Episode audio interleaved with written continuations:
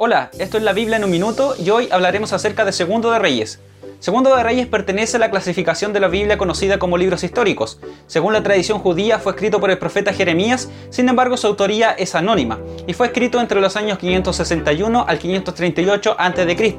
Su tema es la ruina de Israel y de Judá y posee 25 capítulos que nos dicen lo siguiente. Desde el capítulo 1 al capítulo 10 vemos la historia del reino del norte.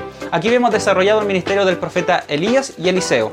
Desde el capítulo 11 al capítulo 17 vemos la historia del reino del norte y del sur.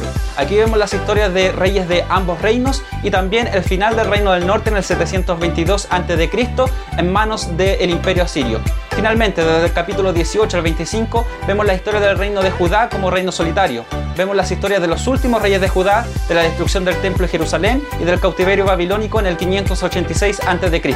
Esto es la Biblia en un minuto, estudiando Segundo de Reyes.